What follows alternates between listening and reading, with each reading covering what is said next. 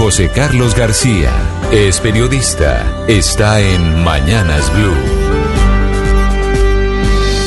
6 de la mañana, 23 minutos. Hoy tendremos un día muy importante en materia de control del poder desmedido de los gigantes de Internet y de su impacto en el desarrollo sano y eficiente de la competencia en industrias como la publicidad digital y las aplicaciones móviles. Por primera vez, los cuatro máximos jefes de las principales corporaciones de la era de Internet, Amazon, Google, Apple y Facebook responderán ante el Congreso de los Estados Unidos por presuntas irregularidades en sus procesos de negocio que los ha llevado a convertirse en monopolios que han afectado el normal desarrollo de la industria de Internet en el mundo.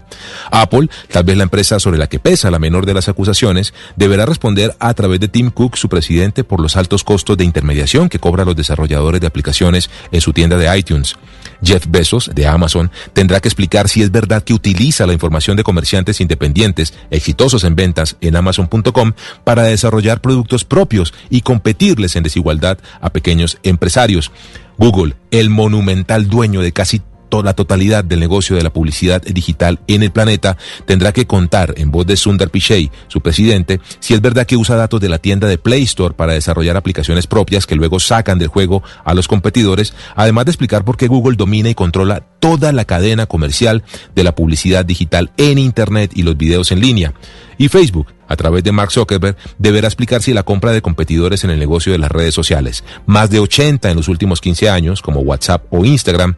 es una estrategia sistemática por apagar a la competencia a fuerza de dinero y de lograr la información privada de millones de usuarios también con la potencia de su billetera. Esta primera indagación marcará la que será una andanada de juicios, no solo en Estados Unidos contra el evidente monopolio del negocio digital que asfixia a cualquiera que intente competirles, además que controle el poder desmedido de algunos de estos gigantes de Internet que ostentan en la manipulación de la opinión pública, las noticias falsas y el discurso de odio, medidas urgentes que ya avanzan en Europa y los Estados Unidos y que, ojalá, comience muy pronto también en Colombia.